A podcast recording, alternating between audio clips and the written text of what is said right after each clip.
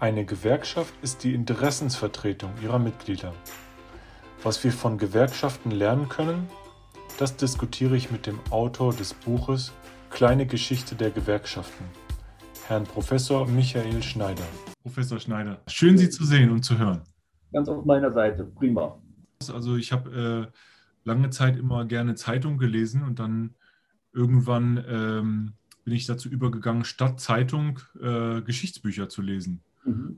Und äh, weil ich das Gefühl hatte, dass im Grunde genommen da eigentlich fast dieselben Themen ähm, behandelt werden, nur eben aus einer anderen Perspektive. Also, also, praktisch, wenn man sich mit Geschichte beschäftigt, dann ja, geht es wahrscheinlich, äh, also häufig eben um ähnliche Themen, die man so in der Zeitung hat oder auch im allgemeinen Leben, nur eben ähm, man sieht noch praktisch äh, Phasen, einer Entwicklung, äh, äh, die einem vielleicht so gar nicht bewusst war. Normalerweise fokussiert man sich ja immer auf die auf die, äh, auf die, die heutige Zeit, sage ich mal, ja, mit seinen Problemen.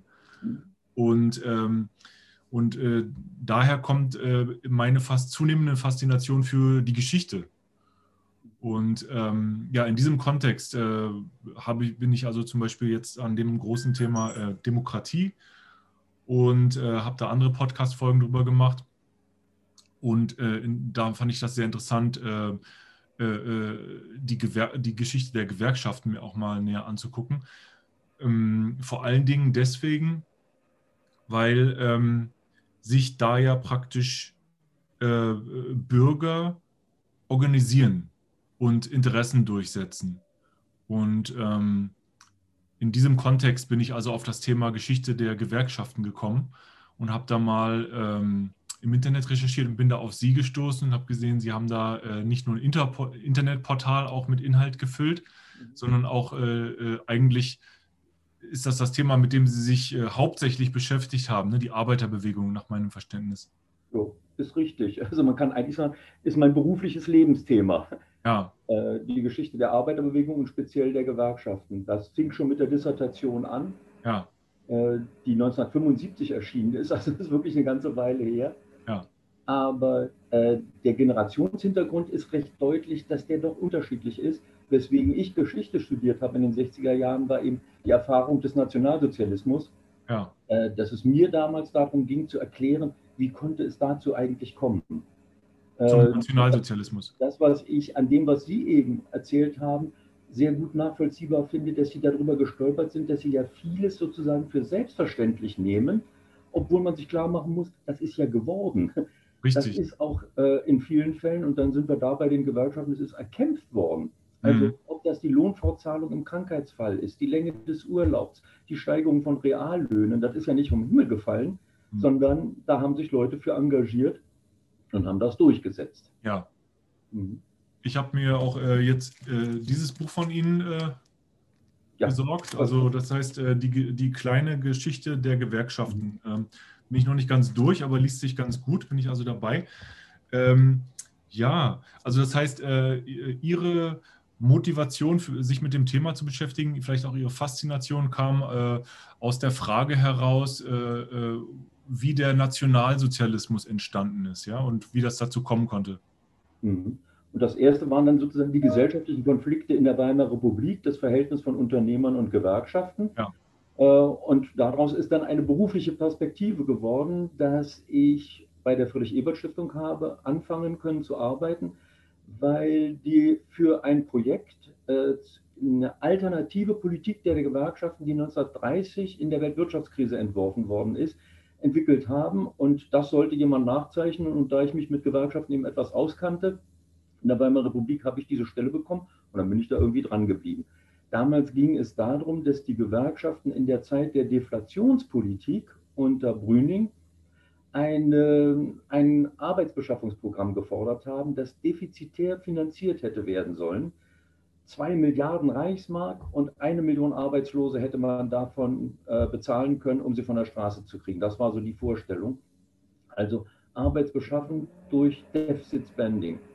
Ähm, die Friedrich-Ebert-Stiftung ist an dieses Projekt gekommen, weil einer der Beteiligten dieses Programms äh, die Friedrich-Ebert-Stiftung äh, unterstützt hat, wenn sie ein solches Forschungsprogramm auflegt. Und ja. das habe ich dann gemacht. Und dann habe ich mich mit den christlichen Gewerkschaften befasst denn damals gab es ja Richtungsgewerkschaften, was wir uns heute ja seit 75 Jahren kaum noch vorstellen können. Mhm. Liberale Gewerkschaften, christliche Gewerkschaften und sozialdemokratisch orientierte. Und dann habe ich mich mit den christlichen befasst. Ja, und dann kam eben Geschichte der Arbeitszeitverkürzung, Geschichte der Aussperrung und weiß ich was. Ja. Äh, und dann das Thema, zu dem wir ganz direkt dann hier hinführen, ja vielleicht zu Ihrem Forschungsinteresse, der Konflikt um die Notstandsgesetze, in dem die Gewerkschaften ja sich als Verteidiger des Grundgesetzes verstanden haben ähm, und damit außerparlamentarischer Opposition einer damals eben neuen sozialen Bewegung zusammengearbeitet haben bis sich der Konflikt so weit zuspitzte, dass die außerparlamentarischen Bewegungen einen Generalstreik gefordert haben. Ja. Und da mochten die Gewerkschaften nur nicht mitmachen, denn gegen einen mit Parlamentsmehrheit beschlossenen Gesetzentwurf oder verabschiedeten Gesetzentwurf mochten sie nicht streiken, sondern haben sich dann in ihrem Staatsverständnis und Gesellschaftsverständnis der parlamentarischen Mehrheit gebeugt und haben das akzeptiert. Ja, ja, also ich bin ähm, generell immer mehr der Meinung, dass es sich ähm, unbedingt lohnt, sich auch mit Geschichte auseinanderzusetzen. Ähm, äh, das ist ja im Grunde genommen eine ähnliche Motivation, die man auch bei der Wissenschaft hat, also äh, äh, oder in der Mathematik auch. Also wenn man praktisch ähm, Daten hat, also zu welcher Zeit ist was passiert, dann kann man ein kleines Kreuz machen, XY, da kann man da eine Linie durchziehen, wenn man weiß, was in der Vergangenheit so los war und kann im Grunde genommen dann äh, äh, die Zukunft äh, prognostizieren. Also das ist dann natürlich auch nicht äh, mit hundertprozentiger Sicherheit, aber... Äh, Gar nicht mit Sicherheit. Also wenn ich ganz ehrlich bin, als ich so alt war wie Sie, habe ich auch geglaubt, wenn man die Geschichte anständig studiert, dann müsste es, da es sich doch um Wissenschaft handelt, dazu beitragen, Prognosefähigkeiten zu entwickeln. Es gibt aber so viele Unbekannte in den jeweiligen historischen Entwicklungen, dass ich bisher jedenfalls nichts einfach genau so wiederholt hat, dass man sagen könnte, da haben wir jetzt die Daten und jetzt entwickelt es sich so weiter. Es kommt immer was dazwischen und ich würde denken, äh, unser, jetzt, äh, unser jetziges Generationserlebnis, Corona-Krise, das ist etwas, was alles über den Haufen wirft, was es an Prognosefähigkeiten äh, vielleicht gegeben hätte, um eine Entwicklung zum Beispiel auf dem Gebiet der Sozialpolitik, der Wirtschaftspolitik zu prognostizieren. Ähm, mit anderen Worten, es passiert immer wieder was, was alles umwirft. Mhm. Und von daher ist mein Optimismus, was die Prognosefähigkeit von Geschichtswissenschaft anlangt, doch deutlich gedämpft worden. Okay. Also ich äh, meine das auch nicht in dem Sinne, dass man praktisch exakte äh, Prognosen machen kann, wie zum Beispiel in der Geometrie oder so, wenn man die eine Achse hat und dann die andere dann und so weiter. Ähm, äh, oder auch noch nicht mal mit ähm, Wahrscheinlichkeit, äh, Bestimmung, aber einfach, dass man äh, eine gewisse Vorstellung hat, was äh, vielleicht jo. passieren könnte, weil es eben äh, schon mal passiert ist. Ähm, also denke ich mal, äh, äh, ich habe auf jeden Fall für mich den Eindruck, dass man da durchaus einige wichtige Sachen mhm. lernen kann. Und das geht ja praktisch in alle in alle Themen äh, rein, die es eigentlich so gibt. Ja? Also von der Psychologie, wie sich Menschen äh, einfach mal verhalten unter bestimmten Situationen oder gesellschaftlich oder äh, religiös. Ähm, wenn man zum Beispiel nur eine bestimmte Religion sieht, dann ist das auch anders, wenn man das, als wenn man das mal in den geschichtlichen Kontext äh, zieht äh, und dann feststellt, dass vielleicht äh, vor ein paar tausend Jahren die eigene Religi Religion so noch gar nicht da war. Also sehr viele Themen. Auf, und deswegen, äh, da würde ich mich auch freuen. Ich denke, das würde äh, der Gesellschaft als Ganzes auch gut tun, wenn äh, dieses Bewusstsein vielleicht auch zunehmen würde, äh, die eigene oder auch Geschichte allgemein ähm, ja, zu studieren, weil ich, ich der Überzeugung bin, dass sich das lohnt, ja, dass, dass man da vielleicht schon das eine oder andere auch ähm, vermeiden könnte, was man, also zum Beispiel, dass man wieder in eine Diktatur kommt oder so, ja. Also da würde ich Ihnen völlig recht geben. Also ich glaube, äh, das Studium von Geschichte und historischen Situationen erhöht die Sensibilität dafür, dass man die Komplexität von historischen Situationen analysieren kann. Ja. Multifaktorell, dass man also unterschiedliche äh, Faktoren, die den politischen Prozess beeinflussen, lernt zu analysieren, ihnen ein Gewicht beizumessen. Und das ist was, was man natürlich auf die Gegenwartsanalyse dann auch äh, anwenden kann. Und dementsprechend lernt man aus Geschichte in der Tat, würde ich denken, die Analyse von auch aktualpolitischen Situationen, mhm. ihren Verflechtungen, was alles dazu beiträgt, von der, vom Beitrag der öffentlichen Meinung über die wirtschaftlichen Verhältnisse, den Verhältnissen von Interessenverbänden, der in der Weimarer Republik hochgradigen Fragmentierung und Verabsolutierung von Interessen, die eben mit zur Spaltung der Gesellschaft beigetragen hat. All das, und das kann einen dann schon davor bewahren, wenn man das auf die Gegenwart überträgt, zu sagen, da sind Gefahrenpotenziale. Mhm. Und da muss man sehen, dass man gegensteuert. Ja. Von daher lernen aus Geschichte schon, aber eben nicht so praktisch äh, und so, ja, so konkret, dass man sagen kann, Handlungsanweisung, damals hat es geklappt, wird es heute auch klappen. Mhm. Leider nicht. Ja, also die, die Vergleiche äh, äh, sind fast unmöglich. Ne? Also man kann das, man kann nicht äh, die eine Situation mit der anderen eins zu eins äh, vergleichen. Das ist zu komplex. Hm, da bin ich ganz bei Ihnen. Ähm, und also deswegen das eine, was ich sagen will, ich bin generell der Meinung, dass es sich äh, lohnt, sich mit Geschichte auseinanderzusetzen. Also ganz allgemein, weil praktisch eine Vielzahl äh, der Inspirationen daraus folgen kann und durchaus auch äh, nicht nur Unterhaltung oder, äh, sondern auch wirklich konkreter Nutzen. Ähm, und äh, ich habe mir überlegt, wo der Nutzen für mich und vielleicht auch für die Hörer liegen könnte, äh, in unserer Unterhaltung jetzt zum mhm. Beispiel. Mhm. Und ähm, ich glaube, zwei Sachen, die ähm, sehr konkret für mich äh, sind oder sein könnte. Also eine, ein Aspekt ist einfach mal grundsätzlich mal zu verstehen. Gewerkschaften ist ein Teil der Gesellschaft heute. Äh, was ist das eigentlich? Woher kommt das? Wie wird das äh, später sein?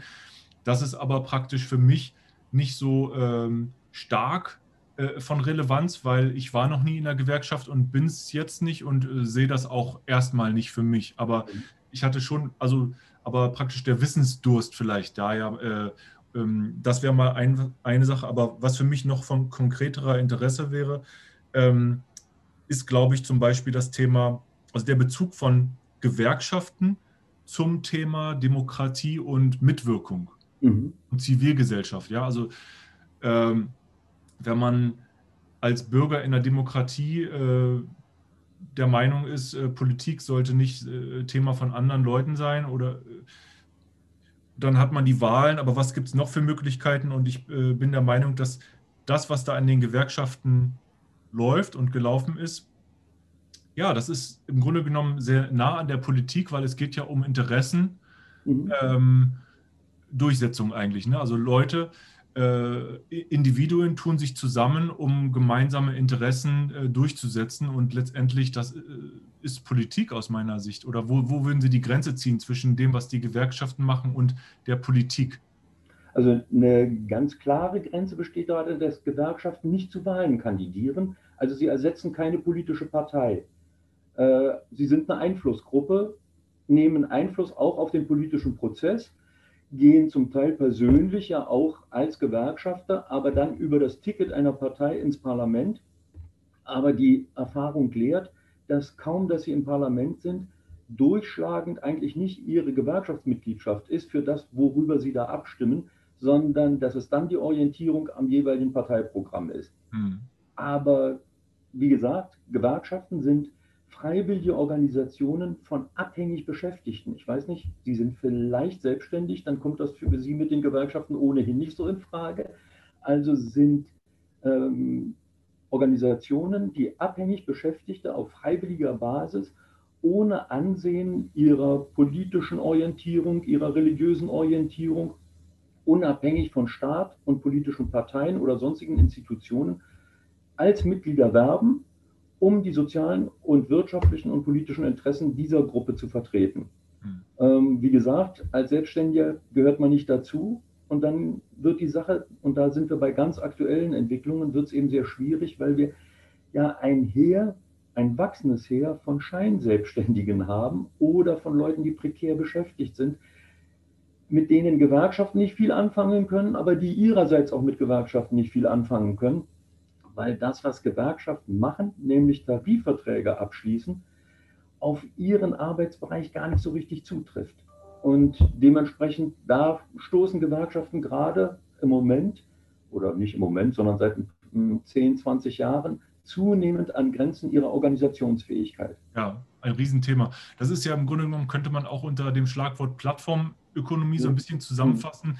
äh, auch in den USA und äh, also zum Beispiel die ganzen Uber-Taxifahrer, äh, also das sind ja keine Taxifahrer, sondern Uber-Fahrer, mhm. Äh, äh, die sind äh, selbstständig oder auch häufig die Leute, die die Pizza ausfahren ähm, und ähm, die arbeiten Arbeiternehmer ähnlich, aber sind selbstständig. Das ist, glaube ich, das Thema, was Sie gerade angesprochen haben. Also von daher, im Prinzip arbeiten Sie für einen Arbeitgeber, äh, aber sie haben keinerlei sozialen Schutz, keine vertraglichen ja. Rechte, keinen mhm. Tarifvertrag. Äh, sie könnten sich natürlich Gewerkschaften anschließen, so ist das nicht. Also zum Beispiel die Lieferando-Fahrer könnten sich ja Verdi anschließen, so ist das nicht. Aber das stimmt mit ihrem Eigenbewusstsein, ihrer Selbstdefinition oftmals nicht überein. Ja. Ähm, Gewerkschaften tun sich allerdings mit solchen unregelmäßigen Beschäftigungsmodi auch schwer, die tarifvertraglich mhm. zu erfassen. Aber was das größte Hindernis ist, dass es keinen Tarifvertragspartner dafür gibt. Ja. Mit anderen Worten, die Arbeitgeberverbände, die sich in vielen Fällen ja ohnehin äh, weigern, Tarifverträge abzuschließen, sind gerade in diesen modernen, in diesen neuen Bereichen gar nicht bereit, Gewerkschaften in ihre Betriebe hineinzulassen. Und dementsprechend scheitert das auch schon daran. Ja, könnte man vielleicht äh, sagen, dass die Grenze zwischen Politik, also oder Parteien und Gewerkschaften vielleicht da gezogen werden können, dass eine Partei äh, grundsätzlich ähm, ja in die Regierung will und sich dann deswegen mit eigentlich allen gesellschaftlichen Themen auseinandersetzen muss äh, und die Gewerkschaften eben äh, sich viel stärker fokussieren auf in diesem Fall äh, Vertretung der äh, Interessen der Arbeitnehmer. Also das heißt sowohl mhm. ähm, zielgruppenmäßig als auch ähm, ja, äh, zielemäßig mhm. ist es dann stärker fokussiert. Jo, also im Prinzip, wenn man sagt, stärker fokussiert, stimmt das schon. Aber wenn man sich ein Grundsatzprogramm des Deutschen Gewerkschaftsbundes, des DGB, anschaut, dann stellt man fest, dass es ein unwahrscheinlich breites Spektrum ist von den Fragen der Ökologie, der Friedenspolitik, der Bildungspolitik, bis hin natürlich eben zu allen Fragen der Sozialpolitik und der sozialen Absicherung aber das Spektrum des Gewerkschaften inzwischen bedienen, anders als das im Kaiserreich der Fall gewesen ist, ist unwahrscheinlich breit geworden. Also von daher die Schnittmenge, was die Programmatik anlangt, zu der äh, Programmatik einer politischen Partei, ist ziemlich groß. Aber des ungeachtet liegt das Hauptgewicht von gewerkschaftlicher Interessenvertretung eben in der Tat bei dem Bereich Wirtschaft, Sozialpolitik und ja Partizipation auf dem Gebiet der Gestaltung der Arbeitsmarktbeziehungen. Und äh, wie die Geschichte äh, äh, zeigt, äh, ist ja praktisch auch das, was die Gewerkschaften machen, ähm, immer wieder auch mal verstaatlicht worden oder dann wieder zurück. Äh, äh, ne? Also da mhm. gab es ja also praktisch während der Bismarck-Zeit, glaube ich, und Nationalsozialismus ähm, wurden ja die Gewerkschaften ja sozusagen verstaatlicht, kann man das so sagen, oder? Eigentlich äh, nicht so ganz richtig. Äh, also in der Bismarck-Zeit, würde ich denken, äh, gab es von 1878 bis 1890 die sogenannten Sozialistengesetze. Die haben die Gewerkschaftsarbeit ganz deutlich eingeschränkt.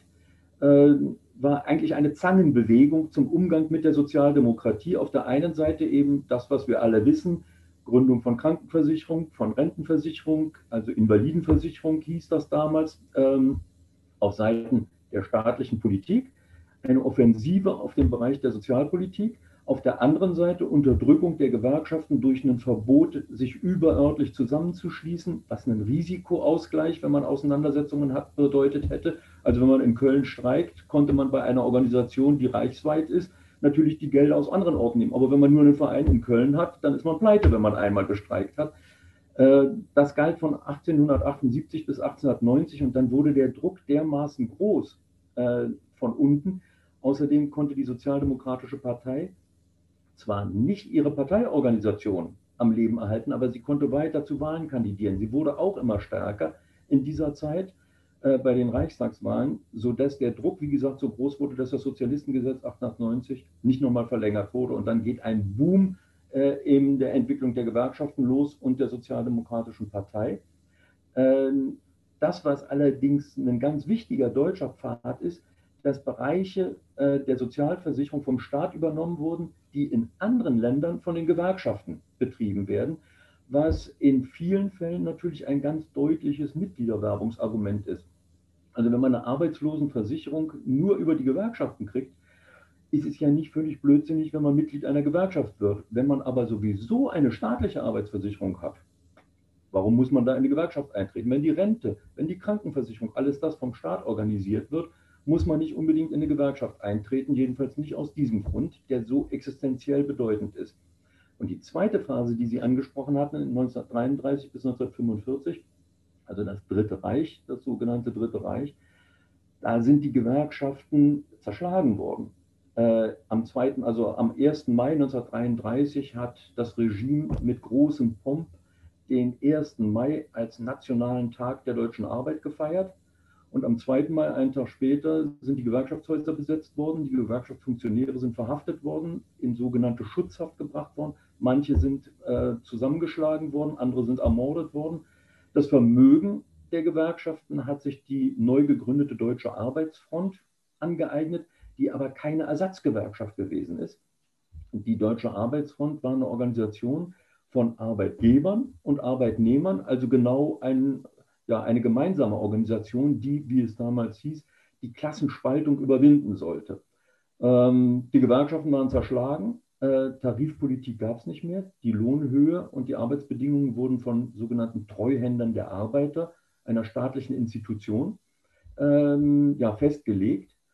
Und dementsprechend, Gewerkschaften blieb Nummer eins, und zwar nicht als Organisation, aber einzelnen Gewerkschaftern und Gewerkschafterinnen im Untergrund sich zusammenzuschließen, zu überwintern, kann man eigentlich sagen, äh, den Kontakt zu halten, sich bereit zu halten für Zeiten, in denen mal wieder Gewerkschaften zugelassen sind. Und ganz beachtlich ist, dass man sieht, trotz der Volksgemeinschaftspropaganda, trotz des Verbots der Organisationen, im Frühjahr 1945 sind überall da, wo die alliierten Truppen eingerückt sind, sofort Gewerkschaften wieder gegründet worden. Also der Krieg war ja erst im Mai 1945 zu Ende, aber die Gewerkschaften in Aachen sind bereits im April wieder gegründet worden. Also die ehemaligen Gewerkschafter haben sich sofort wieder zusammengesetzt, haben gesagt, wir gründen die Dinger neu.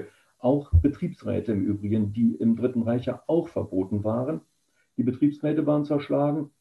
Dafür sind Vertrauensräte ähm, geschaffen worden, in denen äh, aber deutlich werden sollte, dass die Gefolgschaft, also die Arbeitnehmer eines Betriebes, dem Betriebsführer, so ausdrücklich, eben Folge zu leisten hatten in einem besonderen Treueverhältnis. Also das, was an partizipatorischen Möglichkeiten 1920 mit dem Betriebsrätegesetz in der Weimarer Republik geschaffen worden ist, ist im Frühjahr 1933 alles zerschlagen worden. Und die Nazis haben ihre eigene ähm, Programmatik umgesetzt in eine vorgeblich volksgemeinschaftliche organisierte Gesellschafts- und Sozialordnung, in der aber die Klassenstrukturen natürlich beibehalten worden sind, aber sie wurden verdeckt. Und nach 1945 brachen die, ja, die alten Konflikte wieder offen auf, die eben nicht mehr unterdrückt waren und die Organisationen haben sich wiedergebildet, Arbeitgeberverbände und Gewerkschaften und haben dann ähm, mit der Wiederinkraftsetzung der Tarifordnungen der Weimarer Zeit wieder sind daran gegangen, wieder die Arbeitsbedingungen autonom zu regeln. Hm. Ich habe ähm, also meine ersten ähm, Begegnungen mit äh, einer Gewerkschaft waren ähm, sehr interessant für mich. Ich habe damals ähm, während des Studiums ein äh, dreimonatiges Projekt bei Siemens gemacht äh, in den äh, Semesterferien, Beratungsprojekt in der Produktionsoptimierung.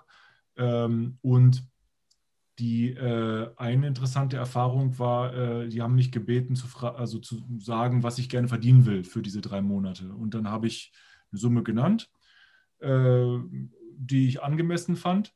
Und dann habe ich einen Vertrag zugeschickt bekommen und äh, tatsächlich war dann diese Summe äh, dreifach so hoch. Mhm. Und ähm, das hat mich sehr überrascht und ich dachte, wer macht denn sowas? Ich, ich habe ja gesagt, ich mache es für wesentlich weniger und äh, der Grund war halt, ja, äh, weil die Gewerkschaften, nehme ich mal an, war dann letztendlich der Grund, dass äh, die Gewerkschaften da durchgesetzt haben, also solche Regeln, dass eben bestimmte Arbeit in einer bestimmten Weise auch bezahlt werden muss. Und da haben die also anscheinend ihre Vorgaben.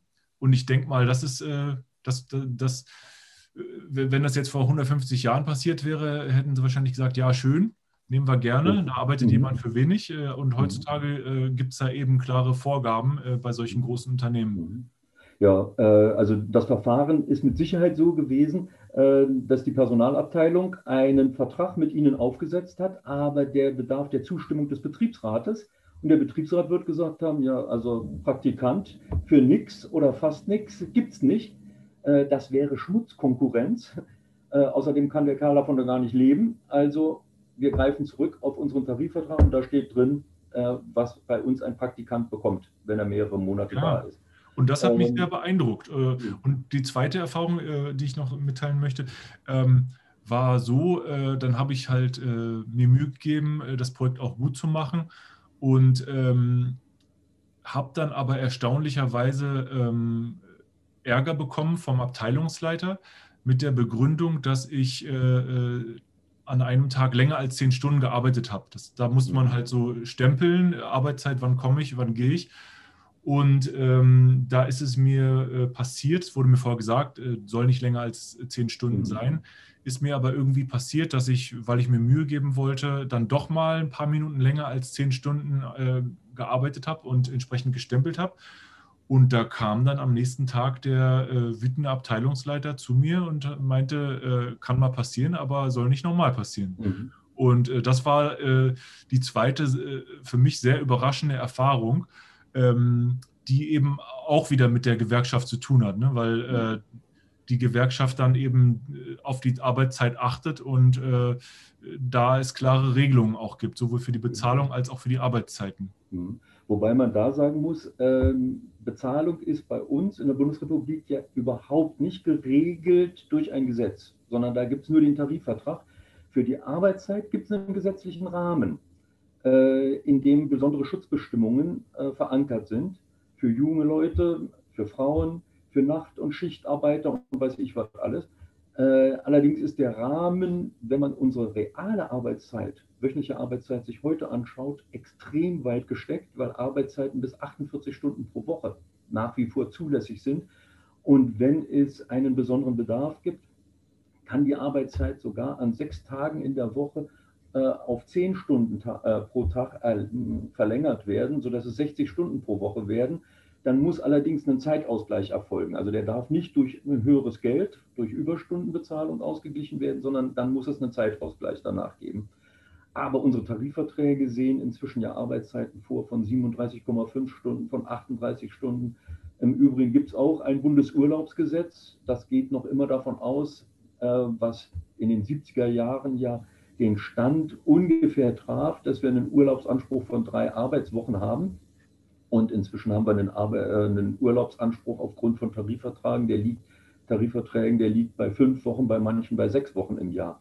Hm. Ähm, also Tarifverträge schaffen es, den gesetzlichen Rahmen oftmals deutlich zugunsten der Arbeitnehmer zu verschieben. Ja. Der Gesetzgeber aber weigert sich konstant mit konstanter Boshaftigkeit, diesen tariflichen Rahmen auch wirklich gesetzlich abzusichern. Immer mit dem Argument, tarifliche Rahmen können natürlich durch Tarifverträge wieder auch in die andere Richtung entwickelt werden. Bei einem ja. Gesetz wäre das sehr viel schwieriger. Ja, also auf jeden Fall kann man da festhalten, dass, es, äh, dass die Gewerkschaften ähm, sowohl äh, privatvertragliche Regelungen, nenne ich es jetzt mal, oder wahrscheinlich sind das dann auch die Tarifverträge äh, vom mhm. Fachbegriff her, äh, durchgesetzt haben, als auch sogar Gesetze, die dann eben dann fürs ganze äh, Bundesgebiet äh, gelten. Wobei man sagen muss, dazu bedarf es natürlich immer der Mehrheiten im Parlament. Also ja. es gibt ein gewachsenes, sehr enges Verhältnis zwischen den Gewerkschaften in der Bundesrepublik und der SPD. Aber es gibt auch die Sozialausschüsse in der CDU und in der CSU. Es gibt so bekannte Gewerkschafter wie Norbert Blüm, äh, früher Katzer, die ja, gewerkschaftliche Forderungen in ihrer Partei, in diesem Fall also in der CDU, vertreten haben und mit dazu beigetragen haben, dass eben Gesetze gemacht worden sind, die den gewerkschaftlichen Vorstellungen ganz weitgehend entsprachen. Äh, aus meiner Sicht äh, eine der stärksten Erfolge ist die dynamische Rente in den 50er Jahren, ja. äh, die eben dazu geführt hat, dass man nicht, wenn man in den Ruhestand geht, nur den, auf dem Stand der dann äh, gültigen Rente stehen bleibt, sondern dass die eben jährlich angepasst wird, ja. äh, sodass man also mit dem wachsenden Lebensstandard und den gestiegenen Einkommenshöhen auf die Art und Weise Schritt hält. Also ja. von daher, es sind nicht nur sozusagen die Gewerkschaften alleine, sondern sie brauchen parlamentarische Mehrheiten, um ihre Vorstellungen ja. durchzusetzen. Also äh, wenn man mal versuchen würde, das, was die Gewerkschaften ähm, wesentlich äh, äh, erreicht haben, heutzutage zusammenzufassen, mal so ein bisschen zu abstrahieren und auch gerne ein paar Beispiele zu nennen, ähm, dann kann man doch auf jeden Fall schon mal festhalten, dass äh, viel von dem, von der Lebensqualität, die wir heute hier in Deutschland haben, äh, eigentlich auf genau das zurückzuführen ist, was die Gewerkschaften auch machen. Würden Sie da mitgehen? Jo, äh, ganz ohne Zweifel. Also äh, wir können das alles durchdeklinieren. Äh, die Reallohnsteigerungen, wobei man sich immer klar machen muss, die Gewerkschaften sind ja nicht der Apparaten, ne, sondern äh, das sind die Gewerkschaftsmitglieder. Das sind die Männer und Frauen, die sich in Gewerkschaften engagieren. Äh, das ist nicht der DGB-Vorstand, den man sieht und nicht der IG Metall-Vorsitzende, sondern das sind die vielen, vielen tausende Funktionäre, die Vertrauensleute und weiß ich was all, die Betriebsräte, die solche eine Politik durchsetzen. Aber äh, wir können alles, wie gesagt, ähm, was den Lebensstandard für uns heute ausmacht, mal durchdeklinieren. Ja. Äh, Reallohnsteigerungen, wenn man da als den heutigen Standard nimmt, ähm, was wir an Reallöhnen haben, dann waren es 1950 5 Prozent von dem. Äh, also eine enorme Steigerung. Äh, die Arbeitszeitverkürzung. Angefangen haben wir 1948 mit einer 48-Stunden-Woche. In den 50er Jahren ging es um die 40-Stunden-Woche. Bis die dann wirklich in der Wirtschaft insgesamt durchgesetzt wird, hat es bis Anfang der 70er Jahre gedauert. Aber heute wird eben im Durchschnitt äh, im Ost und West ist es ein bisschen unterschiedlich, aber 37 bis 38 Stunden pro Woche gearbeitet. Ähm, die Urlaubsregelung hatte ich ja schon mal erwähnt. Ähm, wenn man da ganz weit zurückgeht, also 100 Jahre zurückgeht, dann war der Urlaubsanspruch je gestaffelt, je nach Zugehörigkeit zum Betrieb zwischen einer Woche und zehn Tagen. Hm. Ähm, von einem solchen Urlaub, wie wir ihn heute haben, glaube ich, hätte in den 20er Jahren keiner zu träumen gewagt. Fünf bis sechs Wochen. Ähm, dann ein Bereich, den wir beide jetzt noch gar nicht so angesprochen haben, der eine ganz große Rolle spielt, ist nämlich die wirkliche Partizipation bei der Gestaltung der wirtschaftlichen Verhältnisse.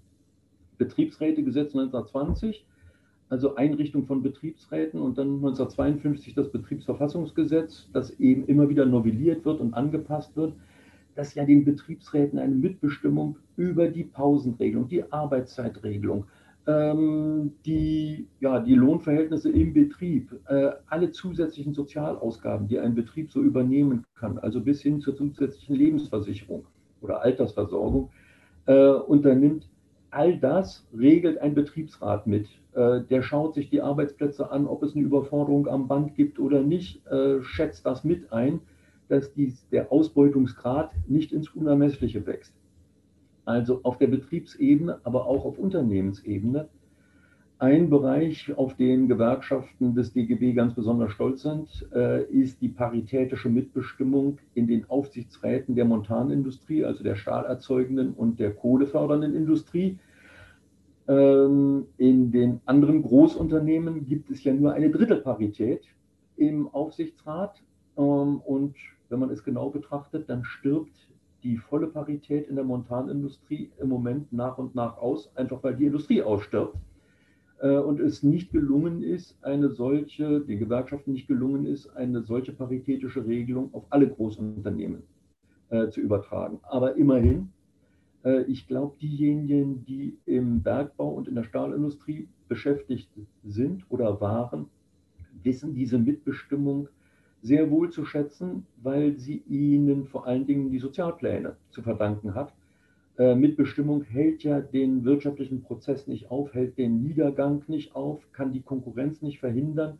Äh, wenn also Stahlbetriebe zumachen, wenn äh, die Gruben geschlossen werden, aber sie können es sozial abfedern. Und dazu haben Gewerkschaften über ihre Mitbestimmungsregelungen eben einen Beitrag leisten können. Dann ähm, wir hatten ja schon mal angedeutet, Gewerkschaften sind ein Integrationsfaktor der Demokratie, äh, weil sie selber demokratische Praktiken ja einüben. Also das Gewerkschaftsmitglied hat ja Stimmrechte. Er schickt Delegierte oder sie schickt Delegierte äh, zu Gewerkschaftskongressen auf unterschiedlichen Ebenen, Bezirksebene, Landesebene, bis hin dann zur Bundesebene. Äh, die wählen ihre jeweiligen Vorsitzenden, die wählen die Vorstände der Organisationen, die bestimmen, wer in die Tarifkommissionen geht. Also äh, Gewerkschaften sind in sich demokratisch aufgebaut und leisten auf die Art und Weise einen Beitrag zur demokratischen Integration durch Partizipation in unsere Gesellschaftsordnung. Und dann schließlich leisten sie einen aus meiner Sicht sehr wichtigen Beitrag durch die Verhandlungen mit den Arbeitgebern, den Arbeitgeberverbänden. Bei Großbetrieben sind die Arbeitgeber, etwa bei VW, selbst der Tarifpartner, also die haben einen eigenen Tarifvertrag, aber bei mittelständischen Unternehmen oder kleineren Unternehmen, da ist es dann eben der entsprechende Arbeitgeberverband, äh, leisten sie einen Beitrag dazu, den sozialen Frieden in diesem Land zu organisieren.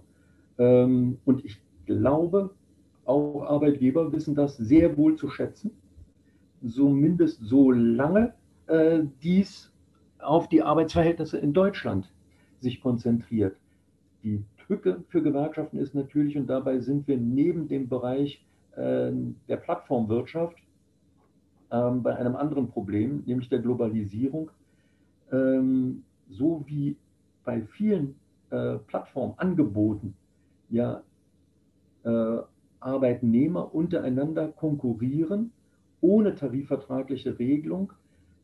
Ähm, in Deutschland etwa die ja schon angesprochenen Uber-Fahrer mit Taxifahrern, aber sie konkurrieren natürlich in dem ganzen EDV-Bereich äh, mit Arbeitnehmern weltweit, äh, die über ganz andere ja, Kostenstrukturen verfügen, dementsprechend ihre Dienstleistung deutlich billiger anbieten können als derjenige, der hier in Deutschland sitzt also von daher, ähm, Arbeitgeber sind in dieser Position, sind da in einer sehr, ja, ich würde mal sagen, privilegierten Position, dass sie sich Arbeitnehmer rund um die Welt suchen können für die Erledigung vor allen Dingen eben von Internet ähm, und ja, digitalen Aufträgen. Ähm, und da fällt es deutschen Arbeitnehmern, die in diesem Bereich tätig sind, dann manchmal schwer, da Schritt zu halten äh, oder mithalten zu können, äh, was die Einnahmen mh, hm, anlangt.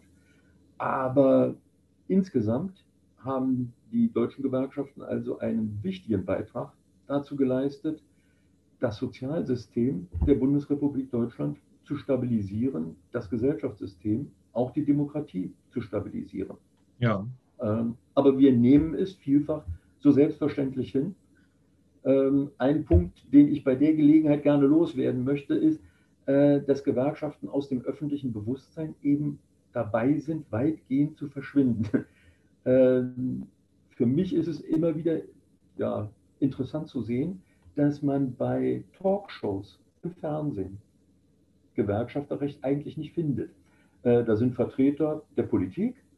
Äh, wenn es äh, hochkommt, dass Arbeitnehmerinteressen überhaupt artikuliert werden, dann ist es ein betroffener Arbeitnehmer selber oder ein Arbeitsloser oder eine Arbeitslose.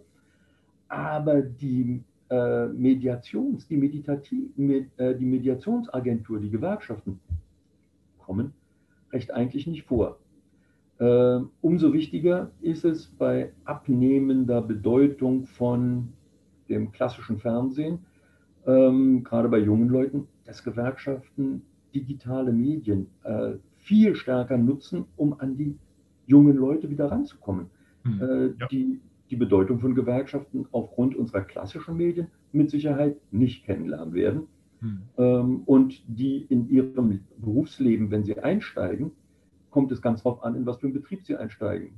Wer heute bei Siemens anfängt, wird mit Sicherheit mit Gewerkschaften konfrontiert werden. Äh, da wird einer an ihn rantreten und fragen, willst du nicht Mitglied der Gewerkschaft werden? Aber wer in mittelständischen Unternehmen anfängt, der wird, äh, der kann durch sein ganzes Berufsleben gehen, ohne dass er mitgekriegt hat, dass es Gewerkschaften gibt. Ja, ich habe äh, Wirtschaftsingenieurwesen studiert. Äh, das hat nicht unbedingt damit, damit was zu tun, aber ähm, ich wollte nur mal sagen, wie sich das entwickelt hat, wie mein Blick auf die Gewerkschaften. Äh, das war zuerst so, dass ich da keinerlei Bezüge hatte, dann diese Erfahrungen, die ich schon mitgeteilt hatte bei Siemens. Ähm, Und dann äh, war es so, dass ich äh, äh die Gewerkschaften eher so ähm, praktisch als Störung äh, äh, der internationalen Wettbewerbsfähigkeit erlebt mhm. habe, weil, dass ich so dachte, naja, die äh, Mitarbeiter sind unkündbar und teuer und dann wir konkurrieren global und dann äh, ist es aus Unternehmersicht äh, vielleicht kompliziert oder so. Ähm, dann bin ich ähm, nach dem Studium direkt als ähm, externer Mitarbeiter eingestiegen bei äh, so großen Automobilfirmen. Ähm, und da hatte ich zwar, ich hatte auch äh, kein schlechtes Verdienst, keinen schlechten Verdienst und auch äh, eigentlich war alles ganz in Ordnung, aber wir waren immer so gefühlt äh, mit, also Mitarbeiter zweiter Klasse, wenn man, weil wir haben praktisch mit den ähm, äh, äh, internen äh, OEM, sagen wir, ähm, Mitarbeitern, also die festangestellten Leute bei einer großen Automobilfirma, ähm, die sind dann alle in ihrer Gewerkschaft drin und sind geschützt und haben hohe Löne und gute Arbeitsbedingungen. Und wir als die Externen haben zwar mit denen direkt zusammengearbeitet, aber waren immer so Mitarbeiter zweiter Klasse. Mhm. Und äh, das war mein Empfinden, dass das auch mit den Gewerkschaften zu tun hat. Also dass die praktisch, die Gewerkschaften, war mein Empfinden damals, nicht unbedingt die Arbeitnehmer alle äh, in ihrer Gesamtheit vertreten, sondern natürlich in erster Linie ihre Mitglieder. Und äh, für uns als Externe äh, hat, war das so ein Gefühl, dass die praktisch, äh, dass, es, dass es durch die Gewerkschaften für uns vielleicht auch schwerer ist, ähm, daran teilzuhaben, weil unsere Löhne waren ein bisschen niedriger. Und naja, also auf jeden Fall, das ist ein interessantes Feld mhm. und das ist auch ein Kampf, der äh, praktisch auch äh, immer weitergeht und wo sich die äh, Gesetze ändern. Also da, ich wollte nur mal ähm, diese Perspektive auf die Gewerkschaften auch ähm, erzählen, mhm. die sich bei mir gebildet hat. Und seit einiger Zeit, also seit äh, kürzerer Zeit, ähm, sehe ich das mehr, die Gewerkschaften mehr im Kontext eben von äh, der Geschichte, äh, auch der Geschichte der Demokratie und unseres Wohlfahrtsstaats, auch im Vergleich zu global anderen Ländern. Wie leben andere Leute in anderen Ländern? Wie gut, schlecht haben sie es da? Rechtsstaat, also das sind ja, das ist ja so vielfältig. Und ähm, da hat sich das, mein Bild von den Gewerkschaften wieder verbessert. Also ist jetzt äh, kontinuierlich wieder dabei, sich zu verbessern. Ähm, und ich sehe, äh, wie gesagt, auch Gewerkschaften zunehmend als Modell für äh, eine Art der politischen, sage ich jetzt mal, Mitwirkung oder Interessensdurchsetzung in einer Demokratie äh, allgemein. Vielleicht äh, ist das auch durchaus lohnend äh, für ganz andere ähm, Bürger, die jetzt vielleicht gar keine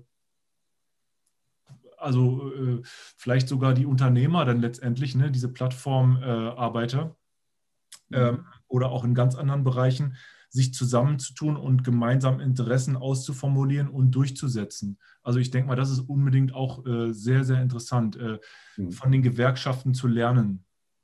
Jo, also äh, allerdings weist das eben gerade auf ein Problem der jüngeren Gewerkschaftsentwicklung auch hin, die Tücke ist, die Arbeitnehmerschaft differenziert sich immer weiter aus. Äh, es gibt eben die festen, die festangestellten Betriebsbelegschaften, es gibt die in ja, ungesicherten Arbeitsverhältnissen, in befristeten Arbeitsverträgen, bei denen die Gewerkschaftsferne schon deutlich größer wird. Und Gewerkschaften müssten eigentlich in der Lage sein, gerade unter diesen Gruppen, die ja eher prekär beschäftigt sind, Mitglieder zu äh, rekrutieren, aber es gibt zwei gegenläufige Entwicklungen. Einerseits gehen die Gewerkschaftsmitgliedszahlen ja zurück. Also wir hatten vor zehn Jahren zwei Millionen Mitglieder mehr. Wir sind jetzt bei irgendwas bei sechs Millionen Mitgliedern. Das heißt, die Mitgliederzahlen gehen zurück, die Mitgliedseinnahmen gehen zurück. Die Gewerkschaften schließen sich immer mehr zusammen, um daraus Synergieeffekte zu erzielen, um Kosten einzusparen. Sie ziehen sich aus der Fläche zurück. Es werden immer größere Gewerkschaften, die immer umfassender sind und dementsprechend finden sich solche kleinen Gruppen, zumindest äh, Gruppen mit ganz speziellen Interessen, in diesen Großorganisationen überhaupt nicht mehr wieder. Ähm, nun könnte man eigentlich sagen, ein Weg wäre aus meiner Sicht für Gewerkschaften, dass sie eben doch wieder bestimmte spezifische Interessen gezielt ansprechen können durch eigene, ja nicht Branchengewerkschaften, sondern durch berufsbezogene Organisationen innerhalb der Großorganisation, damit die sich überhaupt wiederfinden können. Also was nützt es dem Teilzeitbeschäftigten, befristeten, nicht ähm, Teilzeit beschäftigt befristeten Arbeitnehmer, etwa in der Automobilindustrie, äh, wenn da große Tarifverträge ausgehandelt werden. Das geht an ihm vorbei. Äh, und dementsprechend müsste er sich einer solchen Organisation auch wieder ja, wiederfinden können. Aber der Prozess läuft im Moment genau in die entgegengesetzte Richtung. Äh, welche Konsequenzen das hat, sieht man auf der anderen Seite durch die ja, ähm, Schlagkraft, die Organisationen wie Cockpit, also die, Politen, äh, die Pilotenorganisation oder die Lokführer, die Deutsche Lokführergewerkschaft entwickeln können, die sich eben mit ihren speziellen Interessen wieder in Berufsgewerkschaften organisieren und dementsprechend manchmal den großen Gewerkschaften, in diesem Falle eben den DGB-Gewerkschaften, das Leben durchaus schwer machen können, weil sie für Konkurrenz sorgen, die in den ja, ersten 50 Jahren der Bundesrepublik eigentlich ausgeschaltet war. Aber das zeigt sozusagen die Integrationsschwierigkeiten dieser Großgewerkschaften für bestimmte Berufsgruppen, die sich dann einfach nicht mehr adäquat repräsentiert fühlen. Ja, das ist äh, ein unheimlich äh, komplexes Feld und die Geschichte äh, habe ich auch so erlebt äh, der Gewerkschaften, ähm, dass sich eben das alles äh, viel und stark und ständig verändert, also die Strukturen und auch äh, vielleicht teilweise Ziele. Aber wenn man jetzt mal die Ziele der äh, Gewerkschaften ähm, so weit wie möglich zusammenfasst, äh, ich würde das mal versuchen, vielleicht dann können Sie sehr gerne auch was dazu mhm. sagen, äh, das korrigieren vielleicht. Äh, also das Ziel der äh, Gewerkschaften ist es doch, ähm, die Interessen der Arbeitnehmer ähm, zu vertreten und äh, vor allen Dingen in finanzieller Hinsicht. Und äh, ich glaube, die Würde haben sie auch mal so ausformuliert gehabt, ähm, die Würde der Arbeitnehmer zu schützen. Und äh, also da gehen dann solche Sachen rein wie ähm, Arbeitsbedingungen allgemein äh, äh, und mhm. vielleicht auch äh, Schutz in jeder sozialen Hinsicht, also sowohl ursprünglich, glaube ich, auch Krankenversicherung oder Altersabsicherung dergleichen. Mhm. Äh, würde ich voll unterstreichen. Äh, allerdings geht das Spektrum, glaube ich, äh, auch noch ein kleines bisschen weiter, wenngleich sich das in der letzten Zeit auch wieder etwas zurückentwickelt. Und zwar waren es auch die kulturellen Interessen der Arbeitnehmer adäquat zu vertreten. Ähm, das gibt es zwar immer noch, zum Beispiel die Festspiele in Recklinghausen, ähm, die Ruhrfestspiele, aber die sind im öffentlichen Bewusstsein so etabliert, dass man gar nicht mehr weiß, dass das Gewerkschaftsgründungen gewesen sind, äh, sondern das ist, ja, ich würde jetzt mal sagen, mh, hm, etwas boshaft, das gehört zur Ruhridentität, aber nicht mehr zur Gewerkschaftsidentität. Ist aber eine Sache aus diesem kulturellen Antrieb geboren, den Gewerkschaften auch wahrgenommen ja. haben oder wahrnehmen wollten. Äh, und was, glaube ich, äh, nach außen auch nicht so wahrgenommen wird, ist den, der Einsatz, den Gewerkschaften leisten für eine Bildungspolitik, die darauf drängt, wirkliche Chancengleichheit zu sichern. Ähm, wenn, nehmen wir auch wieder das Beispiel Ruhrgebiet äh, mit Johannes Rau, der damals Wissenschaftsminister war, Sozialdemokrat, der dann später Ministerpräsident und schließlich auch Bundespräsident geworden ist, äh, der sich für den Hochschulbau in Nordrhein-Westfalen, vor allen Dingen im Ruhrrevier, eingesetzt hat, um Kindern aus dem Arbeitermilieu zu zeigen, das ist eure Region und hier könnt ihr den sozialen Aufstieg schaffen.